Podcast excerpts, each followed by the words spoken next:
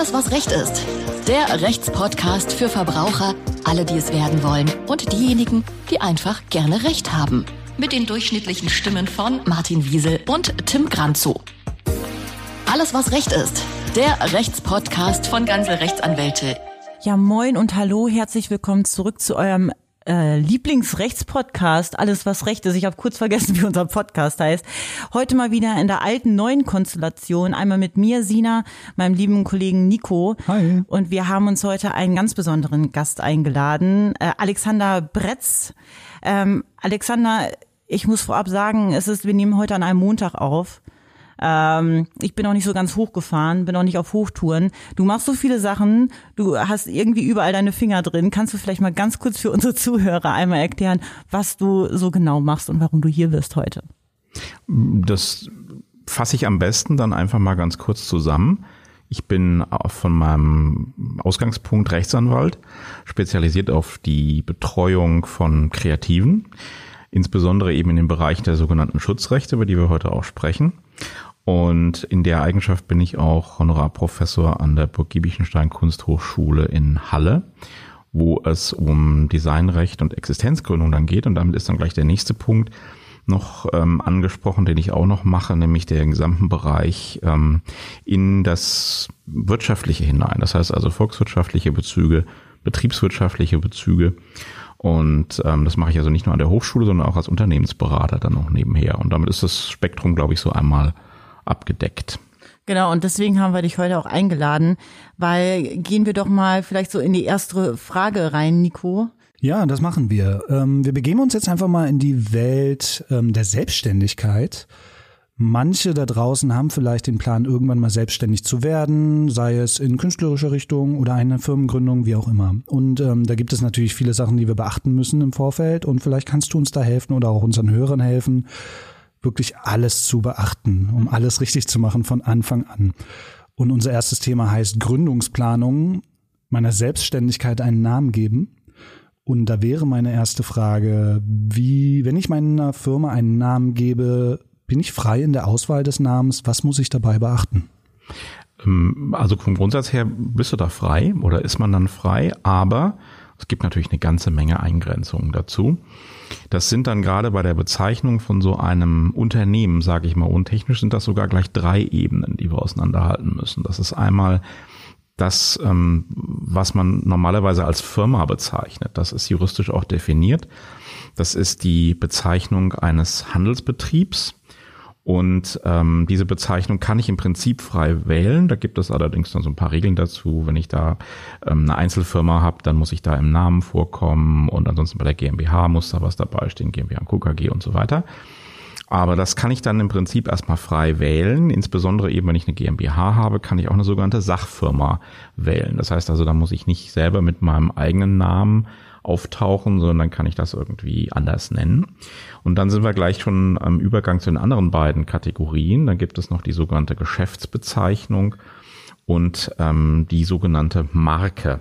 Die sind beide im Markengesetz geregelt und die Geschäftsbezeichnung ist was, was automatisch über mich kommt, ähm, nämlich die Bezeichnung für meinen Geschäftsbetrieb, dann allerdings jetzt eben nicht als ähm, Firma im Sinne des Handelsgesetzbuches, sondern eben als äh, ja, Bezeichnung, die ich auch oder für die ich auch Schutz genieße, automatisch. Allerdings eben nur für dieses Unternehmen an sich. Also ich kann, kann das nur einmal verschießen. Ich kann jetzt nicht als Unternehmen dann mehrere Geschäftsbezeichnungen haben. Dafür muss ich dann den nächsten Schritt machen in die sogenannte Marke. Auch das äh, oder auch die besser gesagt ist im Markengesetz geregelt. Und das ist das, was vielleicht viele auch schon mal mitbekommen haben. Das ist dann eintragungsbedürftig. Das heißt, da muss ich dann eben einen Antrag stellen, kleine Gebühr zahlen, ist sogar gar nicht mal so klein bei einer Marke. Und die gilt dann auch zehn Jahre lang erstmal, diese Eintragung. Und ich kann sie beliebig oft verlängern, immer wieder ein bisschen was zahlen und kriege wieder zehn Jahre dazu. Und dabei wird dann natürlich auch ein bisschen geprüft, ähm, ob es das schon gibt oder ob es da irgendwelche Kollisionen gibt. Mhm. Ähm, das ist natürlich dadurch, dass es immer mehr äh, solche Unternehmen gibt und ähm, äh, ja, dass eben auch diese Register schon sehr viel länger jetzt eben oder immer länger logischerweise geführt werden, wird das immer enger und immer dichter äh, besiedelt. Man hat da mal so ein bisschen äh, drüber nachgedacht. Äh, es ging mit den Buchstaben los. Am Anfang waren noch so Einzelbuchstaben möglich. Das ist dann eben auch beispielsweise bei den Einzelbuchstaben so gewesen, dass die Telekom dann eben das T hat eintragen lassen, lustigerweise auch das Q, also den Buchstaben Q, das haben sie aber nie so richtig umgesetzt, was dann auch eine weitere Voraussetzung oder weitere Anforderung ist, dass man das auch nutzen muss. Und das ist inzwischen so, dass man sagt, eigentlich sind nur noch so ab vier, fünf Buchstaben überhaupt über noch was frei, was man überhaupt noch irgendwie schützen lassen könnte. Und noch besser ist natürlich noch, noch länger und noch weiter. Und dann gibt es natürlich diese Begriffe, die dann auch gerne von vielen benutzt werden. Und es gibt eben dann auch das Problem, wenn man das jetzt so schön im Internet, kann man das auch recherchieren heute, ob es da schon sowas gibt, dann hat man manchmal eben das Problem, dass es auch reicht, wenn ähm, es eine Marke gibt schon, die sich nur so ähnlich oder gleich ausspricht ja. wie etwas, was ich da zum Eintragen bringen wollte ja. oder will. Hast du da ein Beispiel für uns? Ja, das ist noch ein ganz berühmtes hier. Wir sind ja hier in Berlin Mitte, sitzen wir zusammen und da gibt's auch ein Beispiel hier aus Mitte. Das ist zwar schon ein bisschen angegraut, so 15 Jahre alt ungefähr. Da gab es mal ein Restaurant, das nannte sich Cibo Matto in der italienischen Schreibung, also mit C-I-B-O. Und ähm, die haben einfach eben ihr Restaurant eröffnet und äh, da schön vor sich hingearbeitet. Und irgendwann kam dann die Firma Chibo, die sich ja, wissen vielleicht nicht alle, mit T-C-H-I-B-O äh, schreibt und haben gesagt, Moment mal, das ist aber eine Verletzung unserer Marke. Und das geht so aber nicht. Und das ist bei den Marken so, da werden immer bestimmte Warenklassen, nennt man das, äh, Waren- oder Dienstleistungsklassen eingetragen. Das ist bei Chibo natürlich alles, was mit Nahrungsmitteln zu tun hat. Und da fiel dann dummerweise eben das Restaurant auch drunter, weil die ja nur auch Nahrungsmittel äh, anbieten. Und dann haben die erstmal gesagt, wie, wie das denn? Also schreibt sich doch anders. Und hat Chibo gesagt, ja, akustisch ist es aber genauso. Was auch mhm. stimmt. Also Chibo und Chibo ist halt doch gleich. Und ähm, dann ist das, glaube ich, damals sogar auch vor Gericht gegangen, aber die haben sich dann im äh, Gerichtsverfahren, ähm, haben sie sich dann verglichen. Und das führte dann dazu, dass die, dass dieses Restaurant dann eben nicht mehr Chibo Matto, sondern C. Matto hieß, solange es das noch gab. Gibt es inzwischen nicht mehr, deswegen kann ich die Geschichte ganz locker so hier auch erzählen, ohne jemanden zu schaden dabei. Ja. Wenn ich nochmal einen Schritt zurückgehe, du meintest eben gerade, da kann man einen Antrag stellen und dann wird das geprüft. Kannst du nochmal ganz kurz sagen, wo man jetzt genau den Antrag stellt und wer das jetzt prüft? Ähm, ja, also das ähm, stellt man heutzutage online, wenn man ganz modern, man kann zwar auch noch irgendwelche Formulare ausfüllen, aber das ist wirklich relativ locker online möglich. Das kann auch ähm, jede Frau, jeder Mann alleine machen. Online auf der Webseite des ähm, Patentamts, des deutschen Patentamts, ist es immer das Allerbeste. Ähm, das ist bei den Patentämtern auch so, also da, da, bei dem Bundespatentamt ist es so, dass das an drei Standorten vertreten ist. Ähm, der Hauptsitz ist in München. Dann gibt es Außenstellen einmal in Berlin und zum anderen in Jena. Und das hat den Vorteil, da kann man sich auch beraten lassen, da kann man also hingehen. Die haben dann ähm, dort eben fachkundige Leute auch vor Ort sitzen, die das eben dann auch äh, in Beratungsstunden kostenfrei ähm, leisten. Und ähm, das sollte man auch durchaus ausnutzen, denn das sind dann im Prinzip auch manchmal die gleichen oder sogar zumindest ähnlich ausgebildete Leute, die dann eben auch über den Antrag entscheiden. Äh, dieser Antrag wird dann entgegengenommen, wird veröffentlicht mit dem Ziel, dass eben andere Markeninhaberinnen, andere Markeninhaber dagegen auch was tun können und sagen können, nein, nicht, einen sogenannten Widerspruch einlegen. Mm, da gibt es eine Frist für. Wenn die dann verstrichen ist, bedeutet das noch nicht, dass äh, die anderen dann vollkommen schutzlos sind. Das bedeutet dann nur, dass das Verfahren sich ein bisschen ändert. Dann muss man gerichtlich gegen so eine eingetragene Marke vorgehen. Ja, also es gibt wohl scheinbar nicht nur die Verwechslungsgefahr bei den Firmen, also bei Firmennamen. Ich glaube, es gibt die auch bei Logos beispielsweise. Richtig? Wie ist es denn bei Logos? Wie kann ich denn da beispielsweise rausfinden, ob das Logo, was ich als Neugründer so im Kopf habe, nicht dem eines bereits bestehenden ähm, einer bestehenden Firma ähm, entspricht beispielsweise zu sehr ähnelt, so dass ich da äh, Probleme bekommen könnte. Ja, da gibt's eigentlich so einen ganz banalen Trick, wie man das als erstes mal ausprobieren kann. Und zwar indem man das Logo, was man da entwickelt hat, in die Google Bildersuche eingibt und schaut, ob es da Ähnlichkeiten jetzt mal allein visuell gibt. Das kann man nämlich sonst nicht rausfinden. Also auch wenn man in die äh, Register schaut, dann muss man da unendlich viele Sachen durchgucken und vielleicht hat einer jetzt gerade irgendwie so ein ähm, Logo mit einem Pferdekopf drauf, aber verkauft, was weiß ich nicht, irgendwelche Möbel und dann hat man dann irgendwie jetzt gerade bei den Schreibwaren geguckt und hat festgestellt, oh, da gibt's jetzt keine Pferdeköpfe, aber dann kann es sein, dass das wegen der Markenklasseneintragung äh, dann eben irgendwie miteinander kollidiert. Also das ist das Erste, das Einfache und wenn sich da was ja. zeigt, sollte man einfach vorsichtig sein. Ja. Ja. Dann kann man natürlich dann auch nochmal weiter nachprüfen, ob das eine eingetragene Marke ist oder so. Aber wenn immer so ein Unternehmen dieses Logo dann eben auch führt, dann ist es ja sehr häufig schon eine Geschäftsbezeichnung. Und wenn es im Internet ist, dann ist es offensichtlich auch, wird es auch irgendwie verwendet. Und dann sollte man sich lieber nach was anderem umgucken. Ja. Ansonsten kann es teuer werden. Ähm, hast du da auch vielleicht noch irgendwie so einen Beispielfall für uns, wo das, wo der Schuss nach hinten losgegangen ist? Ähm, also eigentlich laufend. das passiert leider sehr häufig. Ja. Ähm, man hat diese Verwechslungsgefahr auch eben, da werden wir dann wahrscheinlich auch noch mal ein bisschen ausführlicher drauf zu sprechen kommen, in jeglicher Hinsicht. Und ähm, das ist wirklich eine sehr gefährliche Sache, wenn man das äh, nicht einfach mal macht und einfach mal guckt. Ähm, wie sieht denn das aus? Gibt es da was ähnliches? Und das ist heute auch so gut, muss man sagen, dass ähm, das auch wirklich Ähnlichkeiten herstellt. Weil es geht so nach Helligkeitswerten, Farbwerten und so weiter. Und da bekommt man schon ein ganz gutes Umfeldabbild äh, dann mit hin. Ich war selber mal bei einem Fall ähm, sehr überrascht. Da gab, da ging es um ein Logo, das hat, äh, also nicht, weil ich jetzt irgendwie Reiter bin oder so, bin ich wieder beim Pferdebeispiel, aber das ging mir vorhin gerade schon oder gerade eben schon durch den Kopf. Hm, zwei Pferdeköpfe waren da so in Form von diesem Yin und Yang Zeichen ineinander. Und da ging es um die Frage, ist das jetzt was besonders Kreatives? Und ich so, bestimmt. Und dann habe ich das eingegeben in die Bilder so. Und dann gab's Tausende von Treffern, die alle so ähnlich aussahen, wo man nur sagen konnte, nee, also bitte nicht zwei Pferdeköpfe ineinander verschränken. Es gab, ich gab ja auch letztens irgendwie in der Presse, das habe ich so am Rande mitbekommen, da war irgendwie so ein kleines äh, Start-up-Unternehmen in den USA und dann stand auf einmal Apple vor der Tür und hat gesagt so, ja, pass mal auf, ihr habt da irgendwie eine Birne als, als Markenlogo, das ähnelt so sehr unserem Apfel und haben da dann halt auch irgendwie gesagt so, pass mal auf, dafür müsst ihr jetzt zahlen. Ja, das ist diese Sache mit der, die Firma heißt Prepare, ist so ein, so ein Start-up genau. und die haben sich auf Randalo äh, ausgerichtet. Wenn man sich die beiden Logos anschaut, dann ähm, ja, reibt man sich tatsächlich die Augen, weil ähm, dieser Spruch von äh, man kann nicht Äpfel und Birnen miteinander vergleichen, mhm. also wirklich da total drauf zutrifft, so für einen Normalmensch.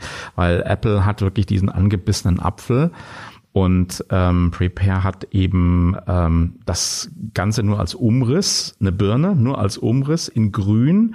Und sie sieht logisch, also was heißt logisch, sie sieht wirklich auch ganz anders aus. Ja. Also sie ist so ein bisschen schief gelegt und der Apple-Apfel ist ja eigentlich gerade. Und da haben wir aber was, was wir bei uns in äh, Deutschland oder im, im, im kontinentaleuropäischen Rechtsbereich erfreulicherweise nicht ganz so schlimm haben, wie das in den USA ist und im angelsächsischen Bereich generell, dass einfach eine große Firma sagen kann, aufgrund ihrer Geldpower, wir überziehen nicht mal mit dem Prozess. Es ist uns völlig egal, ähm, ob das jetzt im Endeffekt sogar berechtigt ist oder was wir für Erfolgschancen haben. Wir haben einfach mehr Geldpower und deswegen guck mal, wo du bleibst. Und deswegen hat er, glaube ich, Prepare auch so eine Art von Crowdfunding-Kampagne jetzt gestartet, wenn ich das richtig gesehen habe. Also um sich Geld zu verschaffen für den Rechtsstreit, weil die da so einen auf revolutionär machen oder so. Ne?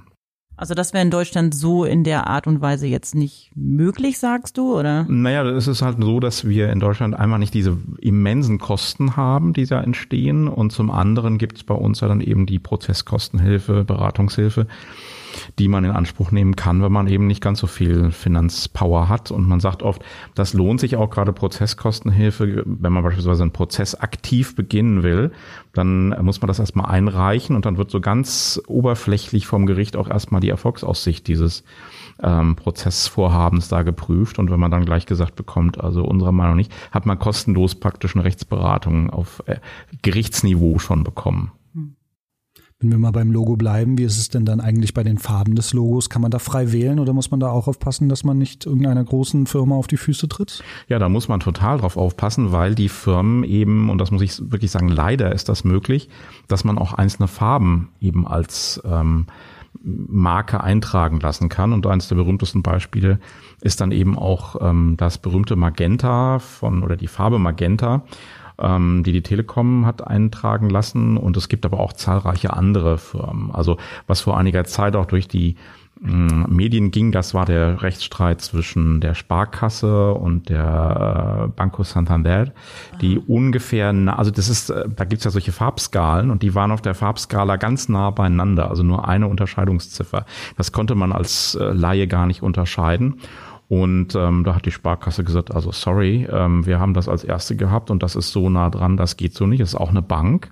Und da hat Santander auch gesagt, nee, nee, das sehen wir gar nicht ein und bla bla bla und mussten dann das Feld räumen. Ne? Und inzwischen ist die Farbe doch eben nur noch wieder bei äh, der Sparkasse im Einsatz. Mhm. So ein helles Rot. Ja, Wahnsinn. Mhm. Ähm, vielleicht gehen wir jetzt mal wirklich von diesen grundsätzlichen Fragen zur Gründungsplanung jetzt erstmal weg und wir, vielleicht gehen wir schon mal, in den, in den zweiten Schritt.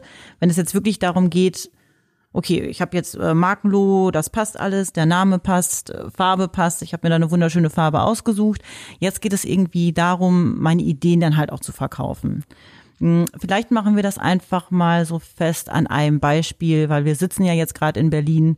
Hier sitzen die Kreativen, hier sitzen die Künstler. Gehen wir doch einfach mal von aus.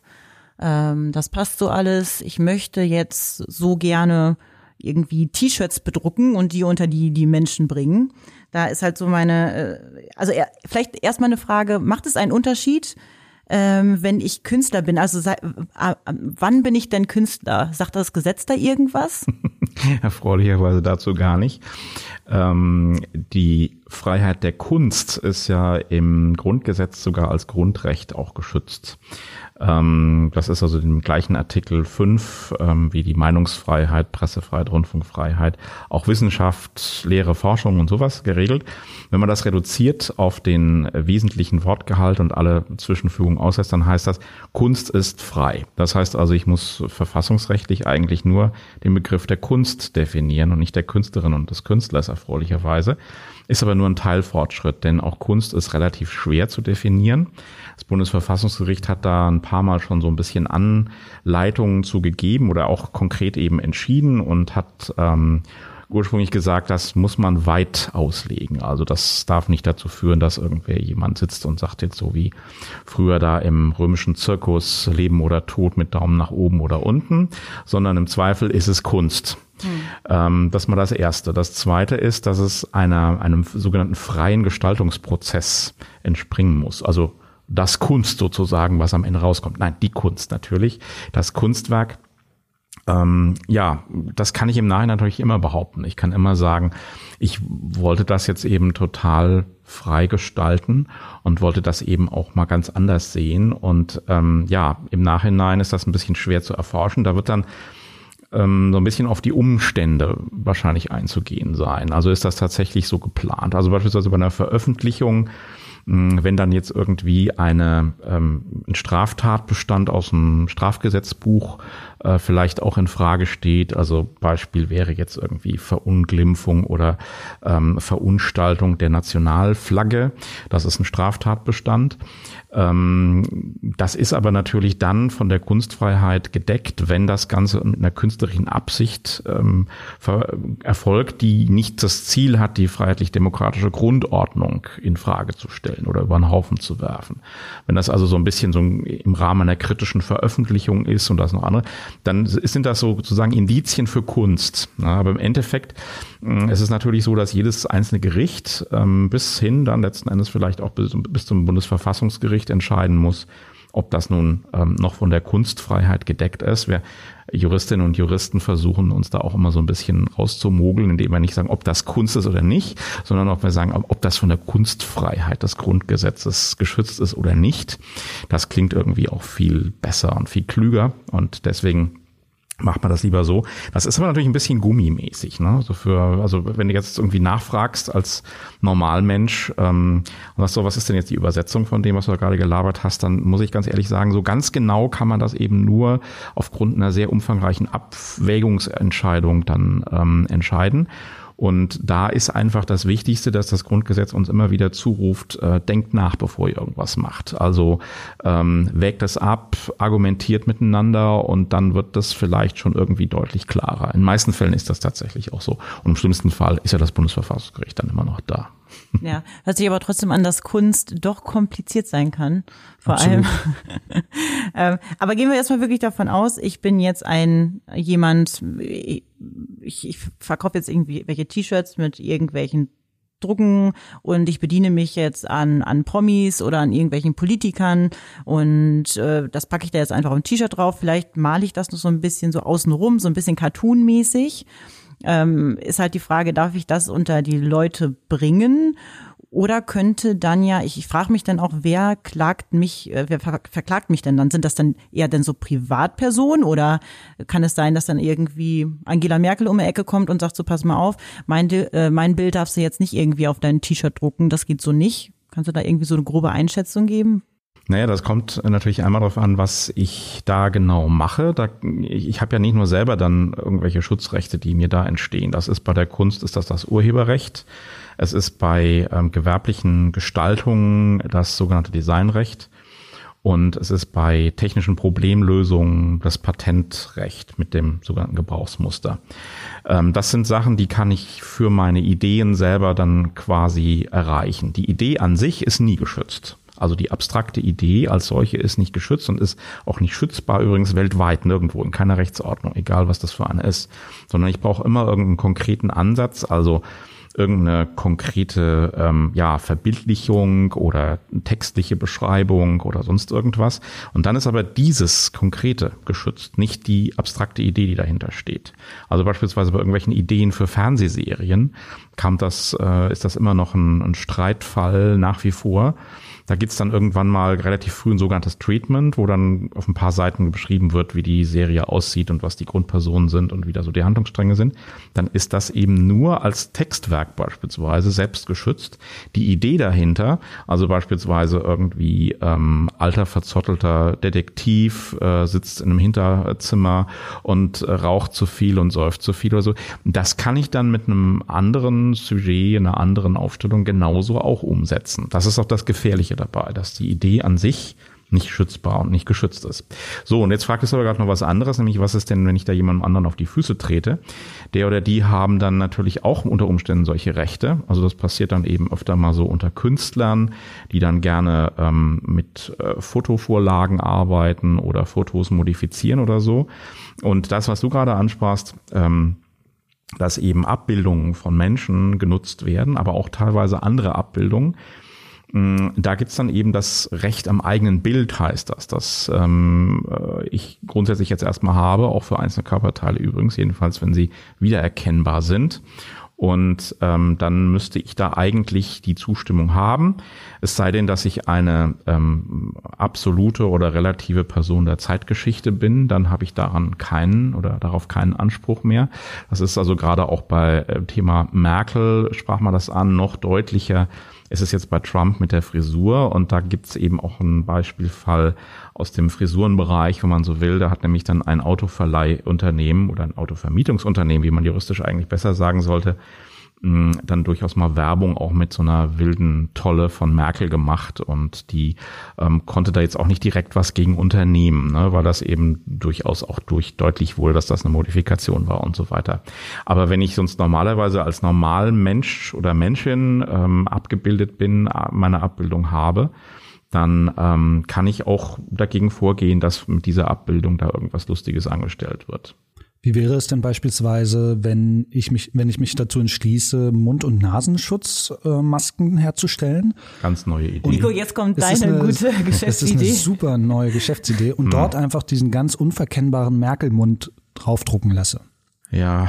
Ist das geschützt oder kann ich das machen? Nee, das wird man wahrscheinlich machen können, vor allem, weil ich mit, ich weiß auch gar nicht, ob das wirklich dann so erkennbar ist, aber man, äh, ich würde es natürlich, das ist ja mal so, wenn man dann Juristinnen und Juristen fragt, was soll ich jetzt tun, dann sind die immer eher ein bisschen vorsichtiger, die sind ja quasi durch die Ausbildung zu paranoial oder zu paranoiden Menschen erzogen worden dann auch und die sagen ja, mach's lieber, modifizier's ein bisschen oder über, nimm nicht ein Foto identischen Abbildung, sondern irgendwie eine Zeichnung oder einem äh, gemalte Darstellung, aber das sind alles nur so Näherungswerte. Das ja. geht dann schon. Aber jetzt, äh, wenn du dann eher in deiner Kreativität auf die Ganzkörpermaske oder die Ganzkopfmaske irgendwann setzen solltest aus Sicherheitsgründen, dann äh, wird es natürlich immer dramatischer, wenn dann eben das ganze Gesicht erkennbar ist. Ne? Und das dann ja. eben vielleicht auch noch irgendwie so verzerrt ist, dass es dann ähm, eben auch nicht mehr von Meinungsfreiheit, Kunstfreiheit oder solchen Grundrechten gedeckt ist, sondern dann eben die Persönlichkeitsrechte der Abgebildeten oder des Abgebildeten dann da eben ähm, sich durchsetzen. In ja. diesem Abwägungsprozess, von dem ich auch sprach. Der gilt immer, also immer, wenn irgendwelche Rechte gegeneinander abgegrenzt werden. Ja. Das heißt, Nico hat jetzt diese fantastische Geschäftsidee ähm, was macht er jetzt mit, mit dieser Idee? Patentiert er? Lässt er die patentieren? Was passiert da, wenn er jetzt wirklich diese, die, diese Masken verkaufen möchte? Mhm. Also heutzutage würde er natürlich erstmal in die Höhle der Löwen gehen und es da präsentieren. Absolut. Und dann würden die sagen, oh, tolle Geschäftsidee, ich bin dabei. Nee, aber ansonsten gibt es die drei Möglichkeiten. Also er kann sich darauf verlassen, dass das eine super kreative Idee ist in der Darstellung. Dann würde er automatisch das Urheberrecht dafür bekommen. Ähm, das äh, erfordert dann eigentlich ein, äh, eine gewisse Werkhöhe, wie wir Juristen sagen, Juristinnen. Ähm, das bedeutet also, es muss sich um eine persönliche geistige Schöpfung handeln. Ähm, das ist ein bisschen fraglich bei dieser Idee, muss ich ganz ehrlich sagen. Also ähm, gut, aber das kann man im Vorhinein nicht sagen. Und da gilt ja wieder eben, dass auch in der Beziehung ähm, Verfassung ähm, auch Grundrechte immer möglichst weit auszulegen sind. Also würde man sagen, wenn man da schon Zweifel hat, ist es eher tatsächlich im Zweifel, was, ja. was mit urheberrechtlichem äh, Schutz und eben mit Kunst zu tun hat. Mhm. Es gibt aber daneben eben auch noch das ähm, äh, sogenannte Designrecht, das hieß früher Geschmacksmuster. Und ähm, da geht es eben um zwei bis, äh, beziehungsweise dreidimensionale Gestaltung. Das gibt es erstmal in automatischer Form in der gesamten EU, ähm, gilt dann für drei Jahre, muss man auch nichts weiter dazu tun, eigentlich, wie beim Urheberrecht auch. Man sollte ein bisschen dokumentieren, wann man das dann das erste Mal äh, irgendwie gemacht hat oder in Verkehr gebracht hat und so weiter. Aber ansonsten ist das automatisch, gilt dann aber nur drei Jahre lang. Und man hat dann ab der ersten ähm, öffentlichen Vorstellung dieser äh, Gestaltung, dieser Maske, ein Jahr Zeit, sich zu überlegen, ob man es eintragen lässt. Ähm, dann eben als geschütztes, eingetragenes Design. Und das kann man dann bis zu 25 Jahre lang ähm, da eben schützen. Also das Urheberrecht gilt bis 70 Jahre nach dem Tod der Urheberin oder des Urhebers. Und dann gibt es im Prinzip theoretisch noch ähm, die technische Problemlösung als drittes Schutzrecht, was in Betracht kommt. Das käme hier aber nicht in Betracht, das eben dann patentierbar ist. Oder in Deutschland gibt es da eine Sonderbezeichnung für das kleinere, einfache Patent, das sogenannte Gebrauchsmuster. Das ist dann ähm, als Gebrauchsmuster fünf Jahre und als Patent ähm, zehn Jahre maximal, nee Quatsch, zehn Jahre und 20 Jahre schützbar. Und ähm, das ist aber beides an eine Eintragung äh, geknüpft. Das Patent sogar erst äh, mit einem relativ aufwendigen Verfahren, mit Begutachtung, Offenlegung und so weiter und Gebrauchsmuster wieder, so wie wir es vorhin bei der Marke auch schon hatten mhm. oder auch beim eingetragenen Design, dass man das eben entsprechend ähm, dann äh, einfach nur beantragen muss und dann wird das durchgewunken und eingetragen. Da geht es eher um die Eintragung an sich als um irgendwelche Prüfungen. Ja. Und das muss ich dann auch immer erneuern lassen. Gehen wir von aus, diese 70-jährige Frist. Die 70-jährige Frist gestorben, nicht. Oder, ja, oder nee, was, was auch immer. Da freuen sich ja immer die Erben drüber. Ähm, nee, aber das ähm, muss man, also diese automatischen Rechte, die laufen eben wirklich automatisch. Da muss man auch nichts verlängern lassen. Bei den ähm, Einzutragenden, da hat man in der Regel eben die Möglichkeit, bis zu einer, wenn es sie gibt, Hoch, Höchstfrist. Bei der Marke gibt es die nicht, sondern da gibt es eben nur diese Intervall ähm, Fristen von zehn Jahren, muss man zehn Jahre im Zweifelsfall auch immer mehr bezahlen, weil das natürlich auch immer kostbarer wird, beziehungsweise ähm, man davon ausgeht, dass wenn sowas eben immer wieder eingetragen wird, auch über längere Zeiten, dass die Marke dann auch entsprechend wertgeschätzt wird und dementsprechend auch wirtschaftlichen Wert dann hat. Also besonders alte Marken wie beispielsweise Tempo, die zwar gar nicht mehr eintragungsbedürftig ist, weil sie äh, schon so bekannt ist, dass ich sie auch über alle Marken, über alle, über alle Waren und Dienstleistungsklassen hinweg ähm, eigentlich nicht mehr nutzen kann, ohne ähm, äh, da dem Markeninhaber, der Markeninhaberin auf die Füße zu treten. Mm, das ähm, ist aber dann eben immer, ist ja wahnsinnig viel wert. Die sind ja teilweise die Marken heutzutage mehr wert als die Firmen, die hinter ihnen stehen, wenn man das eben äh, dann auch mal in eine Unternehmens- bzw. Markenbewertung einfließen lässt. Werden die Marken häufig sehr viel teurer bewertet als die Firma, die dahinter steht. Was so ein bisschen lustig ist, aber so ist es halt. Ja, ist verrückt. Das heißt für mich als T-Shirt-Bedruckerin, so nenne ich mich jetzt einfach mal, ähm, wenn ich auf Nummer sicher gehen möchte äh, und irgendwie Bilder von anderen Personen schieße, sagen wir jetzt mal auf, einer Straße oder so, dann frage ich die erstmal, sag mal, pass mal auf, kann ich dein Gesicht denn nutzen? Und am besten, wenn ich irgendwelche berühmten Personen nehme, dann am besten so irgendwie umwandeln und, und einen Cartoon rausmalen, dass es kaum noch zu erkennen ist? Oder keinen Ja, naja, direkten das- Wiedererkennungswert hat? Das hat trotzdem natürlich oft noch einen Wiedererkennungswert. Man kann auch oft noch die dahinterstehende Okay. Fotografie ähm, dann erkennen. Aber es ist in der Tat so, dass wenn man eben so durch die Lande läuft und rumfotografiert in der Öffentlichkeit, dann sollte man zumindest, wenn man ähm, einzelne Personen fokussiert und nicht nur im Rahmen von so einem allgemeinen Panorama oder so aufnimmt, sollte man sich schon ähm, auch für die Aufnahme an sich das Okay holen. Also da gibt's auch wirklich ganz bittere Erfahrungen von Fotografinnen und Fotografen, die das eigentlich auch mal gelernt haben sollten im Rahmen ihrer Ausbildung, die dann da auf Granit beißen. Hatte ich auch schon etliche Fälle, wo man dann auch ni- nichts mehr retten kann, weil das nicht gemacht haben. Und ähm, wenn das dann eben irgendwo als äh, diese Abbildung als Plakat irgendwo hängt, ähm, dann sind die Leute auch nicht mehr so geneigt, einfach Ja zu sagen, sondern sagen die auch nur gegen ein entsprechendes Salär noch Ja. Sonst wird's halt teuer. Ja. Das ist auch immer das. Also besser am Anfang diese Rechte versuchen zu wahren von anderen und eben zu klären, sogenannte Rechte Clearing zu machen, wie es in der Fachsprache heißt, als dann im Nachhinein. Da geht's eigentlich immer nur mit teuer über die Bühne. Ja. Wie es im Leben so ist. Ja, dann sind wir aber bei dem bei dem bei dem T-Shirt, da sind wir immer noch. Also ähm, ja, das ist dann natürlich kommt auf das ähm, ja, Motiv an, was da drauf ist. Wenn das super kreativ und neu und von dir selbst gemalt ist, dann absolut klar Urheberrecht. Ja, ähm, wahrscheinlich auch sogar Designrecht dafür. Ähm, wenn es eher so eine Fotografie ist, die man dann hat, gibt ja auch diese diese diese T-Shirt-Shops, wo man dann irgendwelche Fotos reinspeisen kann und dann äh, werden dann äh, kann man das auch ähm, selber als anderer Mensch suchen und dann gibt es eben diese Modifikationen davon, die das Ganze dann eben versuchen in eine künstlerische Richtung zu bringen, wo man aber sehr häufig, wie gesagt, das Originalfoto dann auch unter einer, ähm, ja ich sag mal malerischen Umsetzung noch erkennen kann. Alles klar. Ich, glaub, ich glaube, da gibt es ein ganz prominentes Beispiel, was mir die ganze Zeit im Kopf rumschwirrt. Und das ist ähm, die Fotografie von Che Guevara, die man auch auf jedem T-Shirt, auf jedem Beutel heutzutage finden kann. Wie ist es denn da eigentlich? Müsste man da den, den Urheber, also den, den Macher des Fotos, erst um Erlaubnis bitten, um dieses Foto verwenden zu dürfen, insofern er noch am Leben ist? Ich weiß es nicht.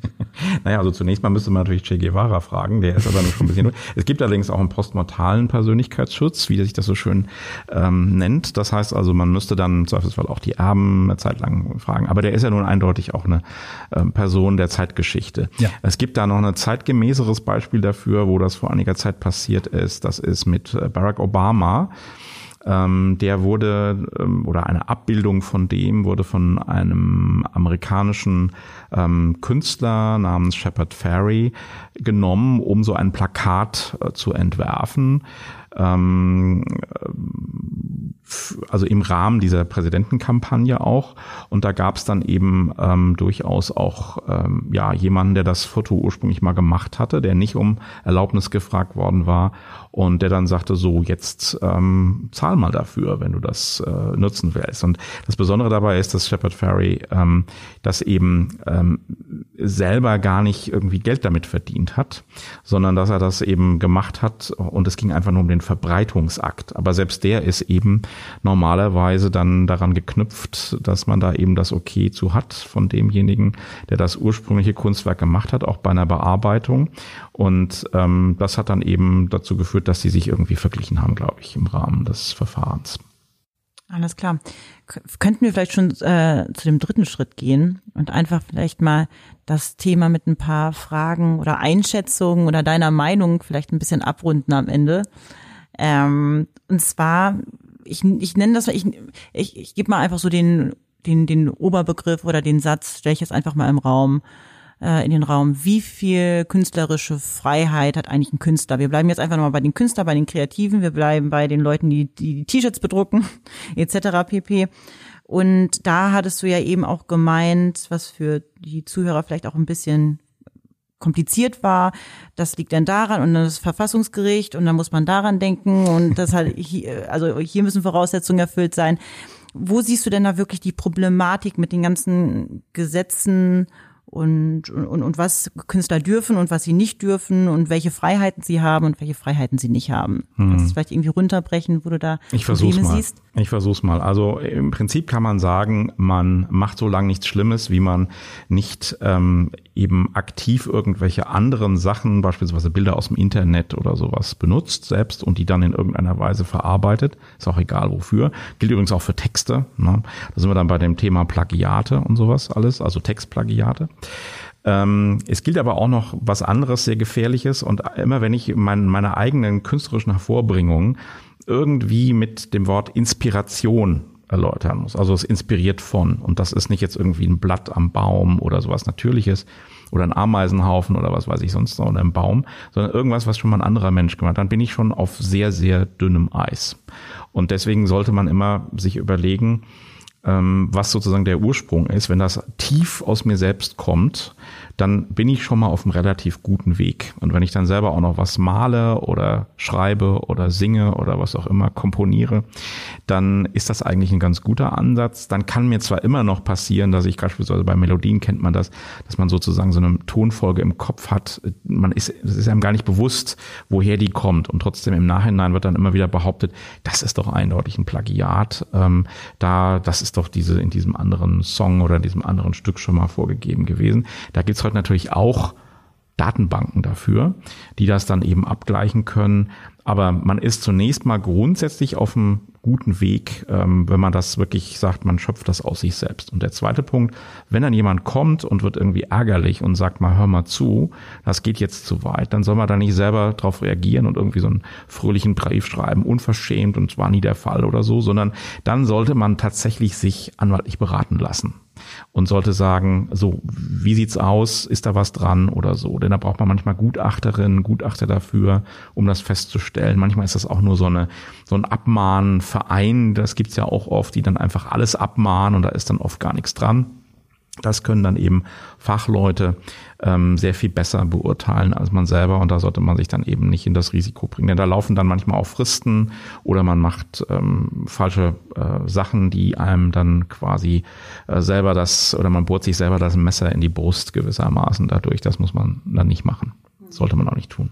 Okay, also wenn ich jetzt vor Ideen sprudel und ähm, ich denke, okay, das kommt jetzt komplett aus meinem Innern, da ist jetzt was ganz Neuartiges, habe ich, werde ich jetzt auf den Markt bringen.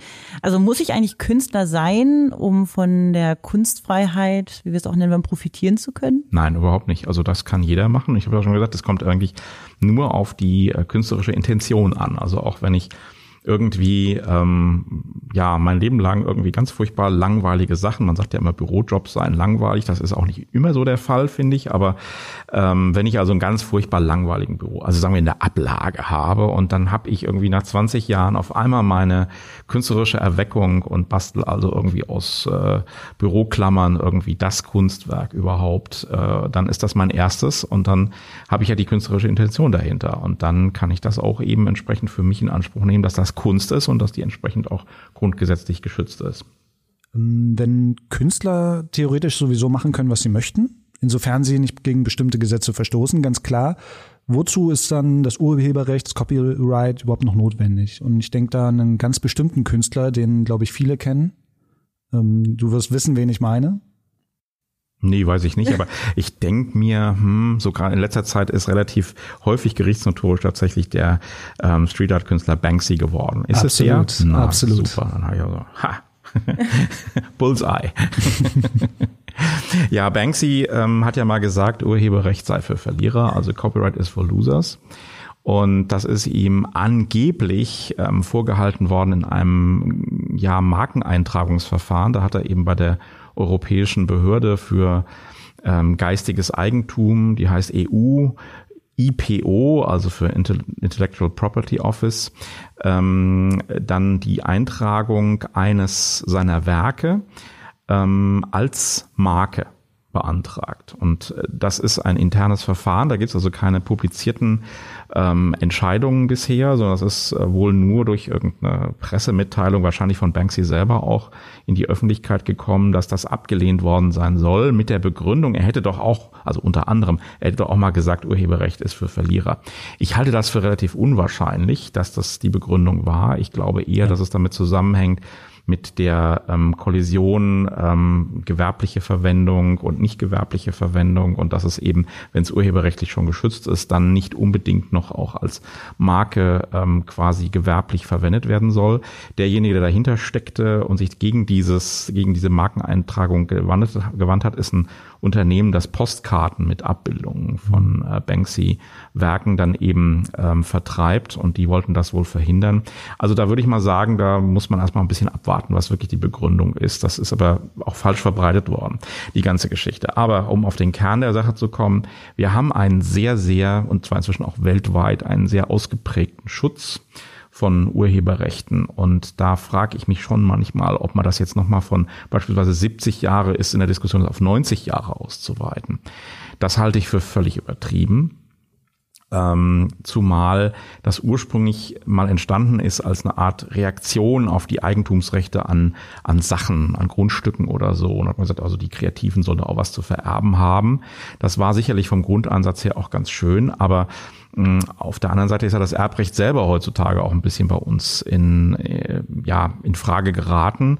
Wenn man das auch vergleicht, bevor ich jetzt hier irgendwie als Kommunist dargestellt werde. Also wenn man alleine die, das deutsche und das US-amerikanische Rechtssystem vergleicht, das US-amerikanische Rechtssystem ist ja nun wahrlich nicht im Verdacht, irgendwie besonders kommunistischen freundlich zu sein oder so, ja. dann sieht man, dass das ähm, amerikanische Recht ganz stark von der Idee des Self-Made man- oder Womantum geprägt ist. Das heißt also, da gibt es unglaublich hohe Erbschaftssteuern auf Erbschaften. Äh, mit anderen Worten, diese, diese Erbfreiheit, die bei uns auch im Übrigen durchs Grundgerecht, äh, durch Grundgesetz ähm, geschützt ist, ähm, hat dabei weitem nicht diesen hohen Standard, wie es bei uns hat. Und da kann man dann schon auch mal einfach mal so unter vielleicht äh, freien und nicht kommunistischen, na gibt es sowieso kaum mehr kommunistische Standard, kann man mal in die Diskussion drüber kommen, was, ob das überhaupt richtig ist, dieser Grundansatz und ob das tatsächlich richtig ist, dass zwei, beziehungsweise heute ja, heutzutage würde man sogar sagen, vielleicht noch drei Generationen nach einem kreativen Geist dann tatsächlich davon auch noch leben können und dann natürlich auch irgendwie in, in der Hängematte hängen und nichts Kreatives machen und ob, oder ob man nicht sagt, so komm, jetzt mal raus, äh, zehn Jahre reichen, da kannst du vielleicht noch deine Ausbildung mit bezahlen, aber dann darfst du auch mal selber was beitragen. Ja, das ist ja auch dieses Problem. Und deswegen generell finde ich das sehr, sehr problematisch, diese sehr, sehr langen Schutzdauern. Und was ich mir generell wünschen würde, das habe ich auch schon mal in einem Buch geschrieben, es gibt ähm, ein einziges Land weltweit, was es wirklich ziemlich pfiffig gelöst hat, indem es diese ganzen komischen Schutzrechte, über die wir jetzt hier auch gesprochen haben, die ja hier in Deutschland auch beispielsweise, aber auch in anderen Ländern, in lauter verschiedenen Gesetzen geregelt sind oder so, hat es alles in ein Gesetz reingenommen und das weiß kaum ein Mensch. Das ist Argentinien. In Argentinien gibt es also ein umfassendes Gesetz über sozusagen geistigen Schutz oder den Schutz geistiger Vorbringungen im weitesten Sinne. Und das führt dann automatisch natürlich auch zu einer gewissen Strukturierung und Abstimmung untereinander, die bei uns dann immer erst sehr kompliziert von Gerichten hergestellt werden muss. Also das wäre eigentlich fast noch ein größeres Anliegen, was die Sache auch vereinheitlichen würde. Jetzt mal äh, deine persönliche Einschätzung. Wir haben die ganze Zeit eben von Recht ähm, und, und, und Pflichten in dem Sinne gesprochen. Ähm, jetzt sagen wir Urheberrecht, Designrecht, bleiben wir mal da. Wie weit darf das deiner Meinung nach gehen? Also wo sagst du so, da übertreibt es das Urheberrecht ja jetzt doch schon ein bisschen. Wir hatten ja anfangs äh, mit den Äpfel und Bieren, das darf man nicht äh, vergleichen oder sind nicht zu vergleichen. Kannst du da irgendwie eine Einschätzung abgeben, wo eigentlich auch mal Schluss sein sollte. Da gibt es tatsächlich auch relativ viel an wissenschaftlichen Untersuchungen dazu. Und zwar der Frage, ähm, ob das Urheberrecht ähm, und überhaupt diese Schutzrechte tatsächlich äh, eine wirtschaftliche Bedeutung für die Kreativen haben. Ich betreue auch gerade beispielsweise eine Masterarbeit zu dem Thema, die sich damit beschäftigt. Also inwiefern nehmen Künstlerinnen und Künstler das eigentlich selber als relevant wahr, als Motivationsgrund wahr, um künstlerisch tätig zu werden? Und dann gibt's noch diese andere Variante, die uns eigentlich ursprünglich im kontinentaleuropäischen Bereich näher ist. Das geht zurück auf Immanuel Kant, also ganz hoch in der Philosophie aufgehängt. Ähm, das sogenannte Persönlichkeitsrecht, Urheberpersönlichkeitsrecht, also die Anerkennung dieser kreativen Leistung, ohne dass da jetzt gleich Geld dahinter steht. Wir haben eine Kombination von beiden heute in fast allen Rechtssystemen. Aber trotzdem ist diese zugrunde liegende Frage eigentlich die, ähm, äh, was hat dann sozusagen ein bisschen die Oberhand oder soll das nicht ausgeglichen sein? Oder oder ist diese stark wirtschaftliche Fokussierung, die wir uns im Laufe der letzten Jahrzehnte immer mehr angewöhnt haben, tatsächlich noch begründet? Und das sehe ich tatsächlich sehr skeptisch. Also wer auch viel mit Kreativen zu tun hat, so wie ich eben an der Hochschule, ähm, erlebt auch immer wieder, dass die aus einem intrinsischen, also ihnen innewohnenden Antrieb heraus handeln. Denen geht es nicht darum, damit jetzt Geld zu verdienen. Das ist vielleicht dann mal oder bei einigen Ausnahmeleuten. Ne? Man sagt das beispielsweise Mick Jagger nach von Rolling Stones, dass der also der absolute ähm, geldgierige, äh, was weiß ich nicht, Verhandlungshai wäre oder so und auch alles immer äh, sofort an die Anwälte und Anwältinnen weitergibt, äh, was da an kleinen Urheberrechtsverletzungen sein könnte. Aber insgesamt ähm, glaube ich, dass das ein bisschen zu viel inzwischen ist, ähm, was wir da an Schutz aufgebaut haben äh, im Vergleich immer, und da sind wir wieder auf der wirtschaftlichen Seite, zur Effizienz. Also was bringt uns das? Und da gibt es noch einen anderen Aspekt, der vielleicht auch ganz interessant ist, wenn man mal schaut, ähm, was wird denn eigentlich an Grenzen sichergestellt vom Zoll? da, da gibt es nämlich Statistiken drüber, also wo die festlegen, ähm, aus welchen Gründen irgendetwas sogenannte Konterbande darstellt, also Markenrecht, Urheberrecht oder eben Design Schutzrecht. Und da sind ungefähr 85 bis 90 Prozent aller Sicherstellungen, auch international übrigens, kommen aus dem Markenrecht. Dann gibt's noch einen kleinen Bereich, wo mal so ein paar lustige CDs und DVDs sichergestellt werden. Ist heute auch nicht mehr so der Fall. Interessiert eigentlich auch keinen Menschen mehr, weil das inzwischen durch das Streaming eigentlich fast sich erledigt hat, diese ganze Sache.